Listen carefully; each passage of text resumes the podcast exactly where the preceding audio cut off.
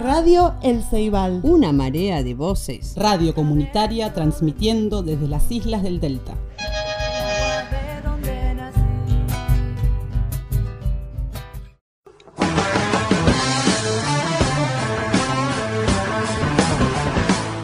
Un perro negro ladra en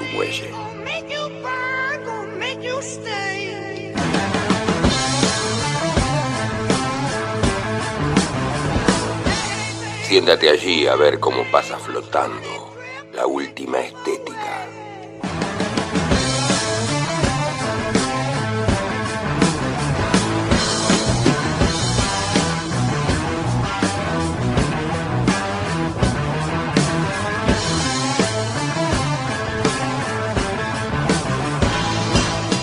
Desde las islas del Delta, entre la marea de voces de FM El Ceibal, aquí empieza a ladrar un perro negro.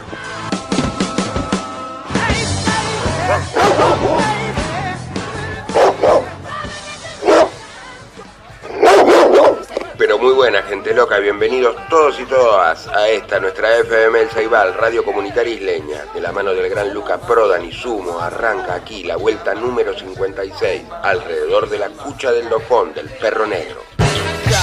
Conchetas, miradas, perretas y hombres encajados en Fiorucci. Oigo, dame, quiero y no te metas. ¿Te gustó el nuevo Bertolucci? La rubia, tarada, bronceada, aburrida, me dice, ¿por qué te pelaste? Y yo, por el asco que da tu sociedad, por el pelo de hoy, ¿cuánto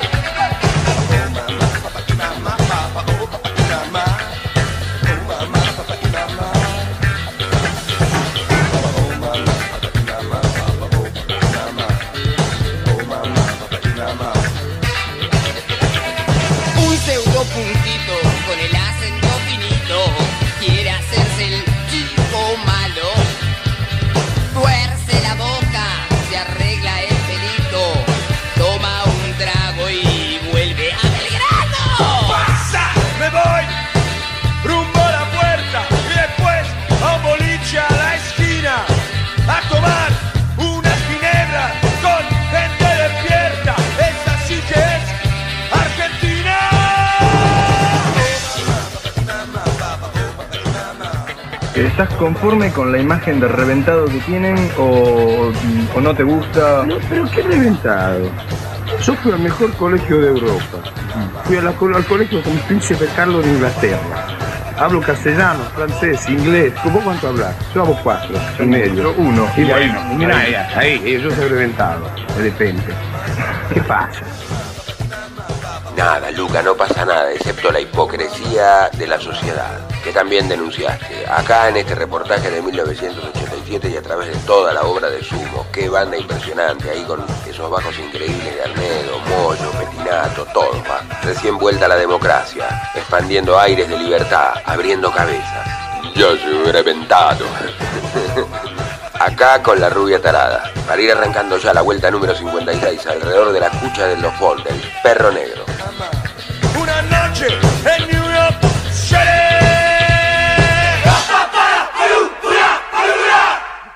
Y yo soy reventado, de repente. ¿Qué pasa? Un comienzo a todo sumo acá en el perro negro. Cabezas rapadas, anteojos negros. Llegaba la noche. Volvía la democracia. Explotaba un under ochentoso increíble. Una bisagra que daba vuelta a una página, contrarrestando un poco todo ese sol medio hippie, pacifista, muy reflexivo, también algo anquilosado, que paradójicamente había transcurrido durante toda la dictadura militar. Vuelve a la democracia y vuelven los derechos, lentamente, muy lentamente. En ese año 87 había habido una sonada militar que había puesto en jaque a la democracia. Y muchas respuestas desde lo cultural, y el rock principalmente, estallaban en denuncias o desde el desparpajo, o respuestas no solo contestatarias, sino absolutamente vanguardistas. Aparecían los redondos, un brecha más violento como los violadores, por citar un ejemplo. Pero claramente hacía su irrupción la noche, blancas noches, en medio del destape y una alegría conventillera, tratando de dejar atrás esa otra noche tan oscura de la dictadura, rebelándose contra un sistema opresor e hipócrita, que duró durante mucho tiempo incluso en democracia. Época de barricada, de trinchera, de sensación orgásmica de libertad, sin estado de sitio formal, pero combatiendo un montón de taras que seguían presentes, como las del accionar policial, rebelión y expansión, explotando en un terremoto de música. Oficial, llama el móvil. Por favor. A ver, todos contra la pared. Rapidito, contra la pared. Fernández, apúrese. Dos, uno, tres, va. Era un sábado a la noche, tenía plata y hacía calor. Me dije viejo aprovechar, sos joven y me fui al cine a ver una de terror. Salí a la calle, paré un taxi y me fui.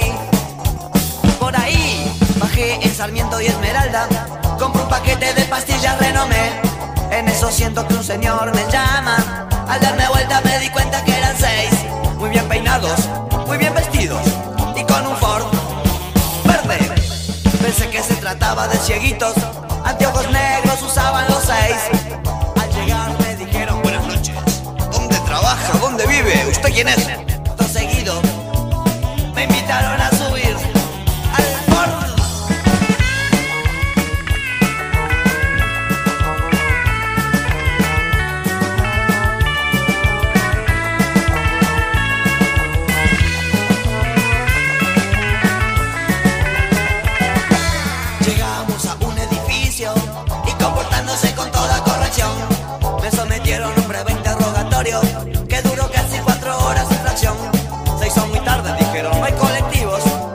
Say.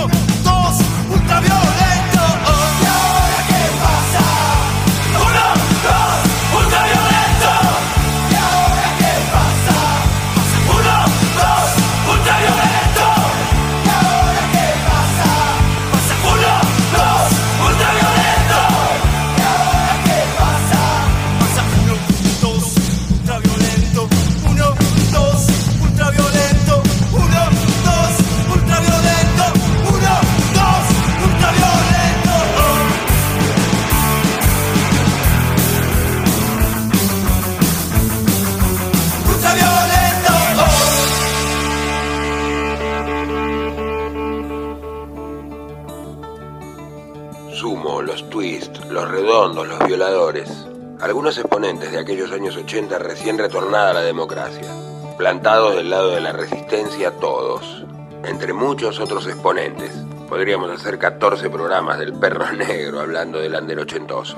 Decidimos hoy arrancar así, ya que de nuestro baúl de sueños y misterios brotaron, según su eclecticismo habitual, ecos y recuerdos de aquellos años.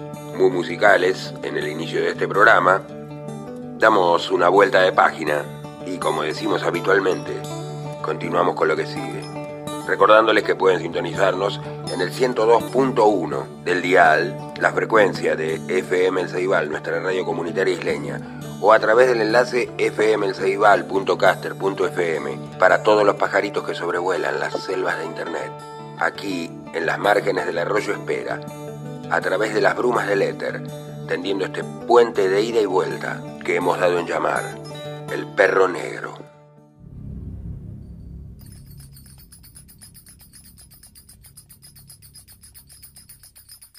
Renato oyó los tiros. Volaron patos y garzas y en la lejanía una nubecilla de humo azul se desdibujó lentamente en la quietud infinita de la tarde.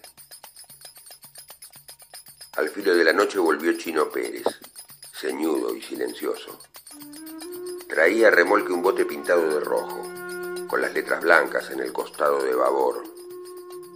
San Felipe. Lo encontré, explicó sin mirar a Renato. Creo que es de la estancia. Y añadió al cabo de una pausa, se habrá cortado el amarre. Renato se incorporó lentamente, fumando su pipa, y acercóse a la orilla. Renato era bajo y escuálido. Sus ojos azules tenían una fijeza de alucinado que desmentía el diseño casi pueril de la boca. La cadena del bote era nueva. Renato vio que estaba intacta, pero no dijo nada. En el fondo había flamantes aparejos de pesca y un rifle calibre 22. En uno de los bancos un suéter de lana a rayas multicolores. ¿Casaste algo? preguntó Renato en voz baja. No, replicó su compañero, y agregó con una sonrisa torva. Gallaretas. Oí los tiros, dijo Renato. Chino Pérez no contestó. Ensimismado y remoto, sentóse en la orilla de la isleta.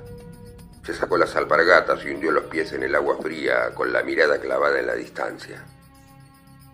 Aquella noche hubo desvelo de perros en la costa de la laguna, pisadas y linternas, voces apagadas que el viento traía y llevaba.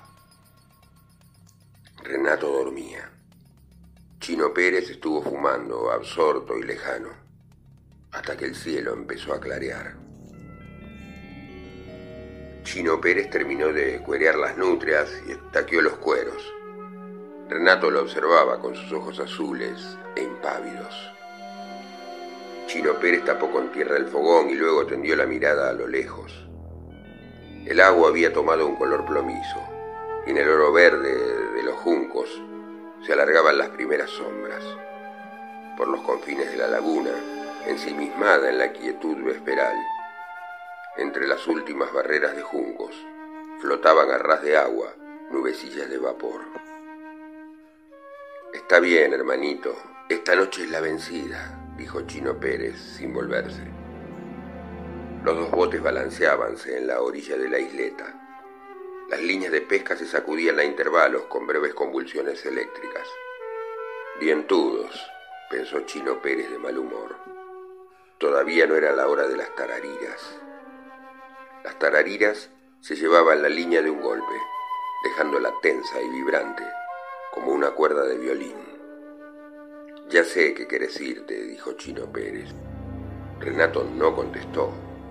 Dejó que el silencio flotara entre ellos, separándolos, restituyéndolos a sus mundos distintos, suavemente, sin violencias. Chino Pérez era de baja estatura, fornido, cetrina la faz, tallado a cuchillo el entrecejo, hirsuto el pelambre pétrea y estólida la expresión. A lo lejos, en el campo, encendióse una luz. Ladraron perros. Gorgoteaba el agua. Ya sé que querés irte, pensó Chino Pérez. Yo también quiero irme, meditó mirando el bote de la estancia. Las rayas coloridas del suéter se destacaban en la oscuridad. Chino Pérez no había querido tocar nada. Un temor recóndito le impedía poner la mano sobre cualquiera de esas cosas. Ya te vendrán a buscar, pensó con saña. Luna llena, pila de monedas amarillas y temblonas sobre el paño gris del agua. En el fondo del juncal gritó la nutria. Era un grito quejumbroso, como el gemido de un ser humano. Chino Pérez se levantó el cuello del saco, como si tuviera frío. Ya puse las trampas, dijo.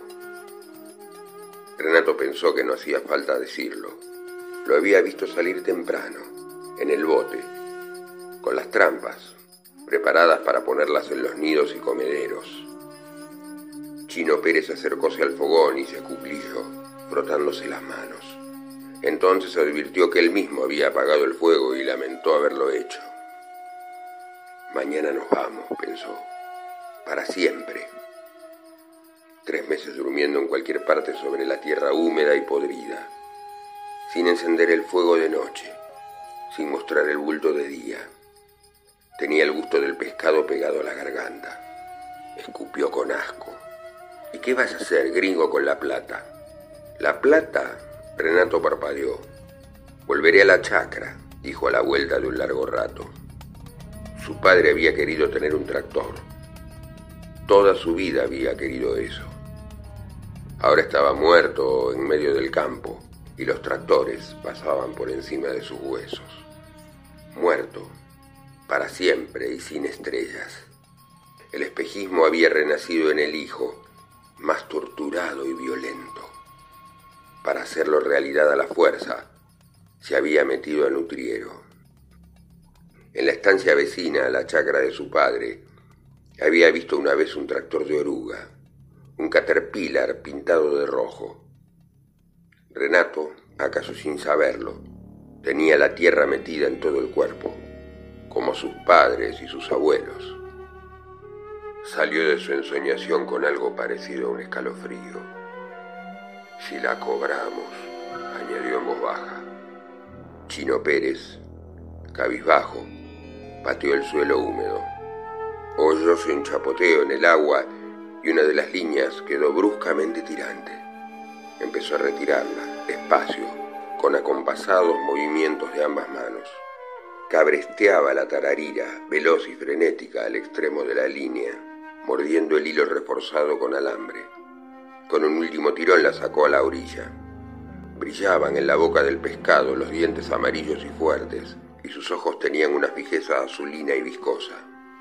Chino Pérez la sujetó con el pulgar y el índice por las agallas, y la golpeó dos veces en la cabeza, con el mango de un rebenque. Después le sacó el anzuelo. Silbó en el aire la plomada de tuercas y hundióse en el agua. Renato apagó la pipa y se puso en pie. Voy a recorrer las trampas, dijo. Deja, voy yo, replicó Chino Pérez. Su acento se dulcificó. Mejor que duermas un poco, hermano. Mañana hay que caminar mucho. Renato obedeció. Acostóse sobre unas lonas, con la ropa puesta, y antes de quedarse dormido, vio por última vez la silueta de su compañero erguido sobre el bote, remando a la luz de la luna. Chino Pérez hundía el remo silencioso y el bote quebraba el espacio terso y pulido del agua. Dormía la laguna profunda de ecos y rumores.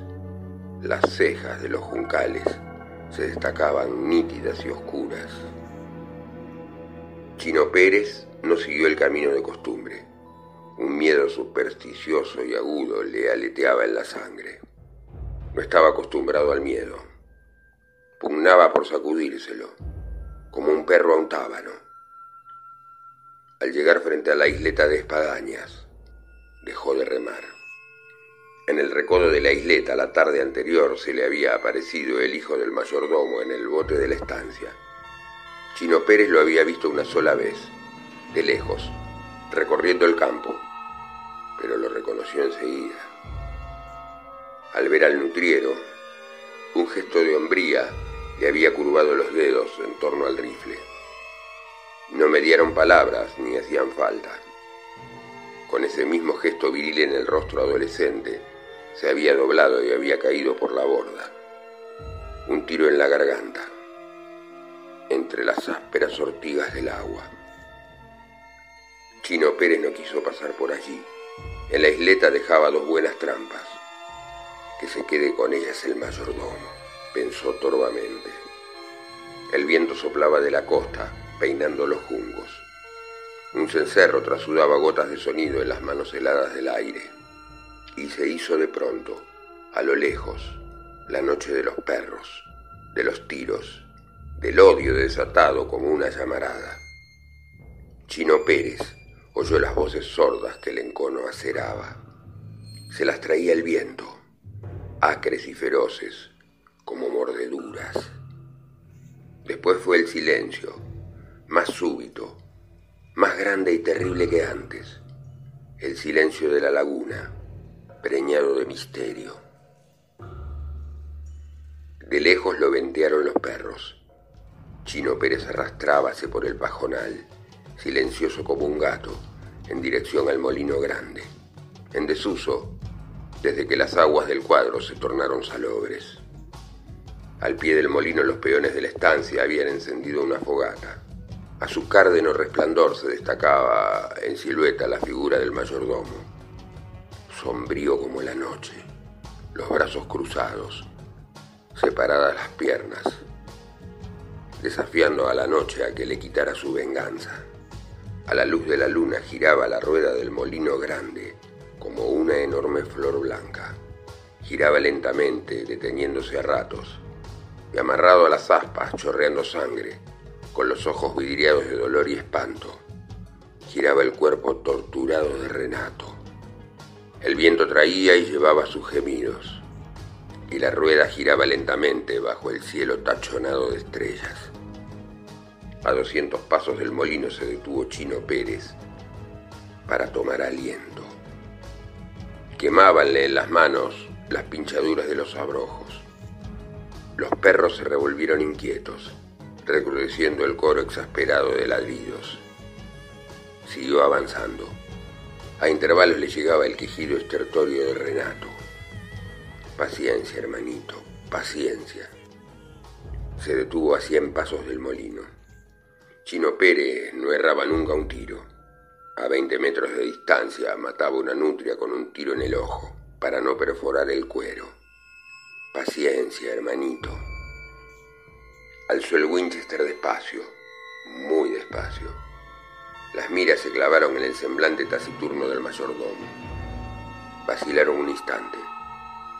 Después siguieron subiendo por el bruñido esqueleto del molino.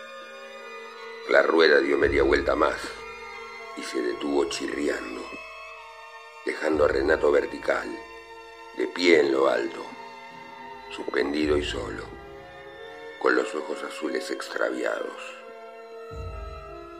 Chino Pérez apretó el gatillo.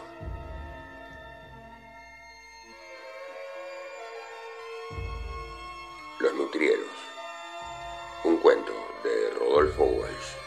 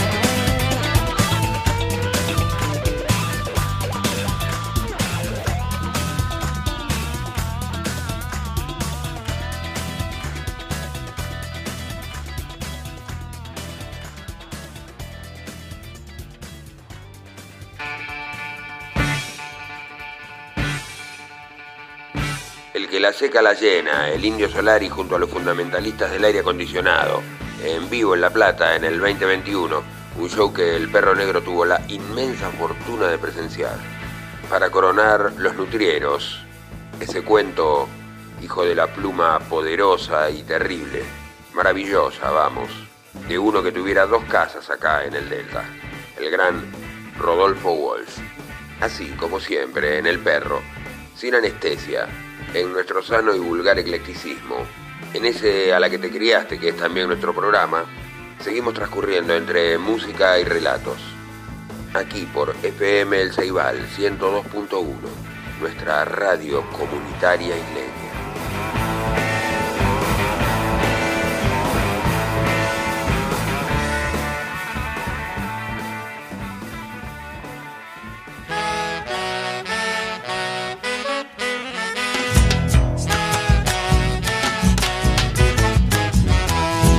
matan, siempre nos matan, nos tiran con lo que tienen. Nos venden las pastillitas pa' que no nazcan los nenes. Pero nos queda la tierra pa' que paguen lo que deben.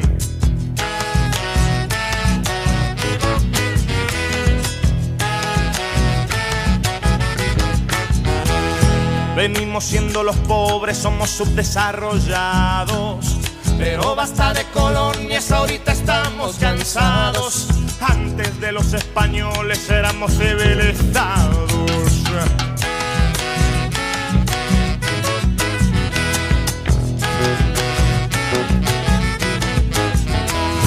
Por eso te pido, hermano, que escuches mi chacarera. Es música de tu tierra, es música verdadera. Herencia de quechuas, turcos, raza, esperanza y bandera. Arriba los corazones, abiertas nuestras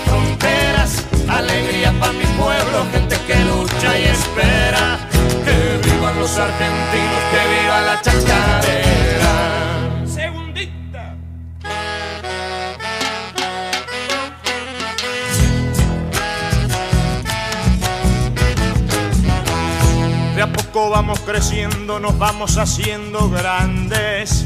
Metiendo hombro con hombro, matando miedos cobardes. Solo peleando la vida podemos ir para adelante.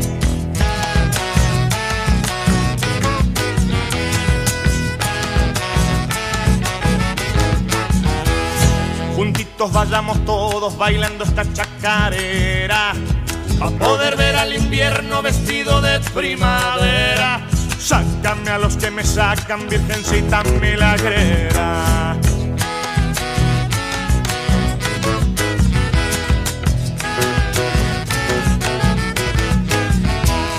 Qué bueno vernos contentos con lo poco que nos queda. Corrientes yo te devuelvo tu sangre llama mesera. Mandinga hizo las trincheras, tata Dios la chacarera. Arriba los corazones, abiertas nuestras fronteras. Alegría para mi pueblo, gente que lucha y espera. Que vivan los argentinos, que viva la chacarera.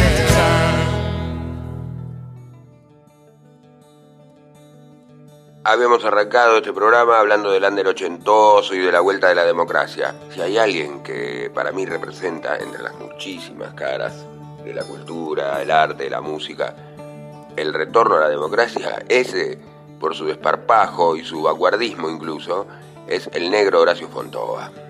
Una sociedad que a principios de los 80, och- años 82, 83, no estaba preparada para un Jean-François Casanova y un Horacio Fontova vestido de vedette cantando arriba de un escenario en una sociedad tan pero tan milica, con muchísima autocensura también. La gente estaba acostumbrada a que las cosas eran así, y este negro divino pelaba sin pudor y con un montón de talento. Este perro trabajaba en un banco enfrente de la Plaza de Mayo, saliendo por la entrada de Avenida de Mayo y Reconquista, en horario vespertino, horario de empleado de banco, lo primero que veía era la pirámide de Mayo. Siempre había marchas, ya se estaba echando a la dictadura a empujones y patadas. Y en uno de esos tantos actos, con abuelas, madres, organismos, partidos, movimientos, el pueblo en general y en particular, y música, eso sí, muchísima música, jamás olvidaré salir a esa avenida de Mayo, escuchar un sonido muy peculiar por los altoparlantes que conectaban con los equipos del escenario, parado sobre el cual estaban Fontove y sus sobrinos, haciendo este que vive la chacarera que acabamos de escuchar, y luego con el paso de los años, ya desde una mirada irónica, ácida, describiendo a ese medio pelo, sobre todo argentino, a esa burguesía y pequeño burguesía nacional, con gran precisión, en este tema intitulado, por supuesto, Los Argentinos.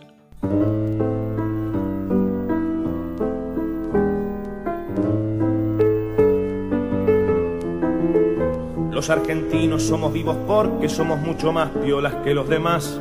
Por eso es que en todo el mundo admiran nuestra contundente superioridad. Somos tan lindos y tan importantes y tan fascinante nuestra sobriedad que en ningún sitio pueden olvidarse de nuestra humildad. Los europeos, buenos consejeros, siempre buenas ondas nos quieren tirar. Rusos y yanquis que nos quieren tanto, siempre se pelean por nuestra amistad. En cambio, los latinoamericanos subdesarrollados no podrán jamás ser tan hermosos como nuestra pura estirpe nacional. Por eso a los argentinos nos quieren en todas partes porque somos el de toda la humanidad. Por eso es que en la Argentina invierten de todas partes, porque imperialismo aparte nos quieren homenajear. No creas nunca que los argentinos somos más cretinos que el peor rufián y que además seamos pobres tipos con flor de complejo de inferioridad. Hay gente fea, mala y envidiosa que con sus calumnias nos quiere ensuciar porque bien saben qué grande que es nuestra sensibilidad. Si estamos lejos del terruño amado y un tango escuchamos nos hace llorar porque inmediatamente recordamos lo felices que éramos viviendo allá, donde violar las leyes era fácil y evadir impuestos un deporte más, donde coimear era casi tan bueno como especular. Por eso a los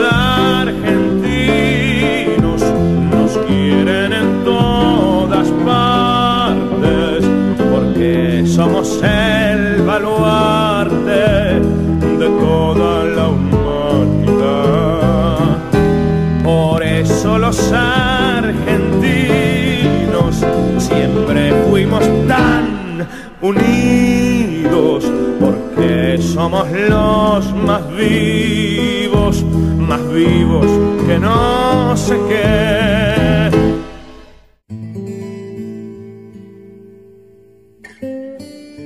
Maravilloso el negro, don Arturo Jaureche y ese maravilloso estudio sociológico que es el medio pelo en la sociedad argentina, el manual de sonceras argentinas, está esbozando una sonrisa desde el cielo o del rincón del universo en el que se encuentra ahora don Arturo. Un lugar bueno, estoy seguro. Un rincón, la mesa de algún bar, donde estén los buenos, los muy buenos, los imprescindibles. Capaz que se está tomando un café o un vinito con el negro. Y con tantos otros. O con Jorge Marcial y, por qué no, a quien vamos a escuchar a continuación. Ya que viene muy a cuento. Hablábamos de una sociedad pacata, de una sociedad militarizada, de una sociedad dominada por eh, las de espadas, mientras el de bastos daba y daba y daba. Ok. Pero lo nodal de ese medio pelo y que alcance como prueba más que suficiente muchos de los gobiernos que hemos tenido y votado en democracia, para toda esa gente tan, pero tan linda. Este, así hablaba don Jaureche, acompañado por esa viola inigualable, que también le cae a este programa y que ha acompañado tantos pasajes del mismo, en distintas oportunidades, de Juan Falú.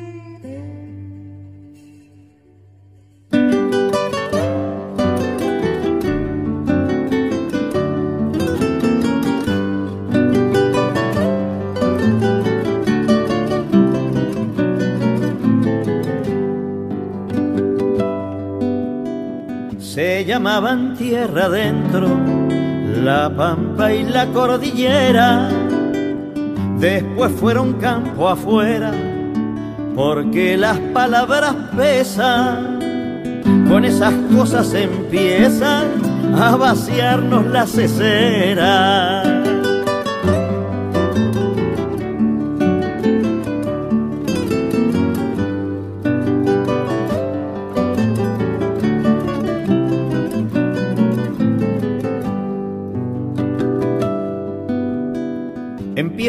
Cuando en la escuela no hablan del común destino, ni explican por cuál camino llegamos a ser despensa, ni enseñan por qué avergüenza a veces ser argentino. Hablan del ornitorrinco, de Grecia y de las cruzadas, pero jamás dicen nada de asuntos americanos, ni del alma del paisano que se jugó en las patriadas. Y así van formando peones tilingos y perdedores que no distinguen errores ni entran en la discusión pensando que la nación es asunto de doctores. Si quiere ver un tilingo, métase un rato en un bar y escúchelos conversar de huelgas y obreros vagos y no pagan ni su trago si el dueño no quiere fiar. Rodeados de portafolios, no les importa quién mande y van del mar a los Andes haciendo gorda la vista, pero son coimisionistas de los tilingos más grandes. Al tiempo, ese medio pelo ya es un sonso hasta la jeta y envidia la camiseta de jugadores contrarios. Y así, jugando de otario, le han de colgar la galleta. Lo propio no tiene historia, mientras la historia se empaña. Si sos criollo y te das maña, serás leído, nunca culto. Mientras el gringo hace bulto y nos corre con la vaina. Judío o turco mugriento le dicen al inmigrante que se hizo criollo al instante y se mezcló en el gauchaje a combatir los ultrajes de sajones elegantes. Si uno es inglés o francés, ya tiene el don en la mano, pero si es gallego o tano, lo miden con otra cuerda. Tano o gallego de mierda será siempre ese paisano. No hay mayor soberanía que una banca nacional. Los pueblos la pasan mal cuando viene un extranjero a decir quién es primero, si el hombre o el capital. Con los sueldos achicados crece un hambre insoportable, mientras con un gesto amable los dueños del comedor dicen que estamos mejor porque hay saldos exportables. No importa si los billetes los imprimen argentinos, puede ser negro el destino por más que nos den la lata, porque el que presta la plata es el que marca el camino. La patria tiene salida con cultura nacional, que es todo lo universal, visto con ojos de criollo, sin comerse los embrollos del cipallaje local.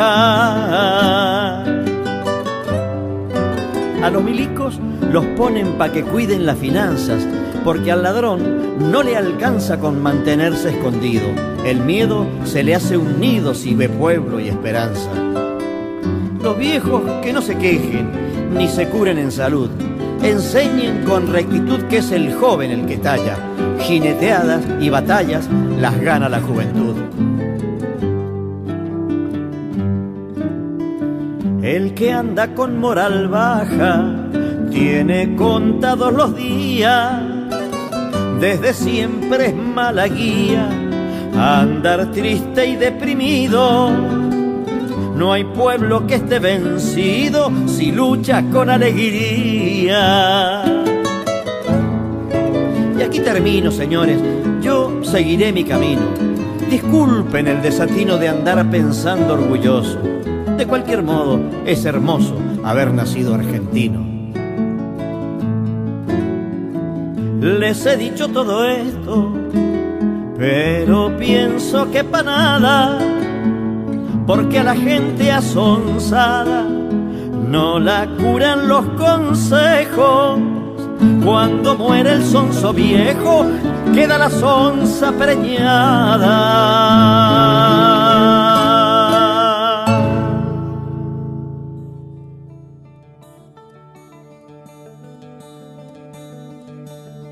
Y así se nos fue yendo el programa número 56 del perro. Ya estamos en los últimos minutos de esta La Vuelta número 56, alrededor de la cucha del dojón.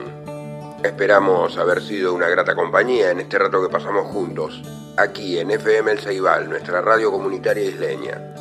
Recuerden que nos pueden sintonizar a través del 102.1 del dial o mediante el enlace fmelceibal.caster.fm. Picoteen allí, pajaritos, ustedes que sobrevuelan las selvas de Internet. Nos pusimos reflexivos en estos tiempos de confusa urgencia, recordando resistencias antiguas, presentes y seguramente futuras en esa cuestión a la que genéricamente podemos llamar la argentinidad, que de ningún modo es ensalzar o despreciar necesariamente lo de afuera, como sostienen algunas posiciones chauvinistas o nacionalistas. Valorar la cultura universal, pero desde una mirada criolla, desde una mirada argentina, sin las taras que sería redundante enumerar aquí después de lo que acabamos de escuchar. Así que en este puente de ida y vuelta que tendemos a través de las brumas del éter, según los mecanismos que acabamos de detallar, solo nos resta decirles que sean buenos, que hagan el bien sin mirar a quién, y que cualquier cosa que sea que hagan, que sea que hagamos, tratemos de hacerla cada día un poquito mejor, siendo un poquitito mejores y mucho menos egoístas. ¿Le parece perro? Eso me imagino que fue una especie de saludo también, ¿no? Bueno, no me mire así. Vamos que nos vamos. Al agua. Ah, espere, espere. Ponga play primero. ¿Ahí agarró? Bueno, entonces les dejamos una canción y nos vamos. Ahora sí al agua. Pero no sea cagón, dele, vamos. Así me gusta. Bueno, nos vemos en la próxima vuelta del Perro Negro, que será la número 57 alrededor de la cucha. Hasta la próxima.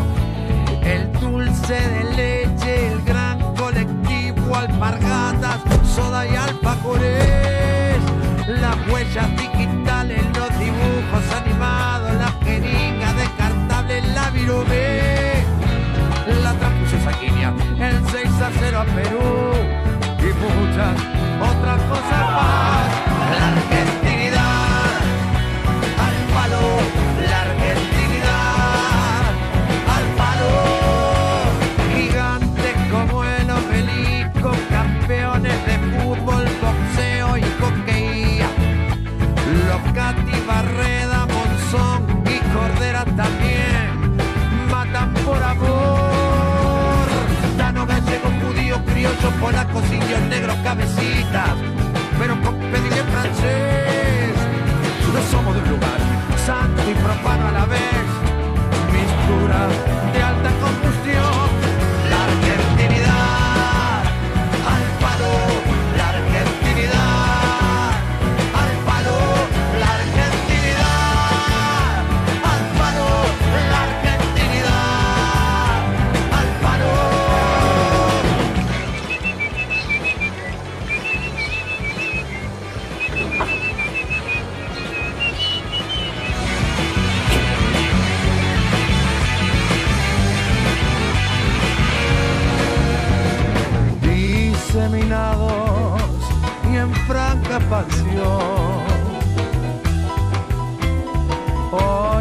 has been.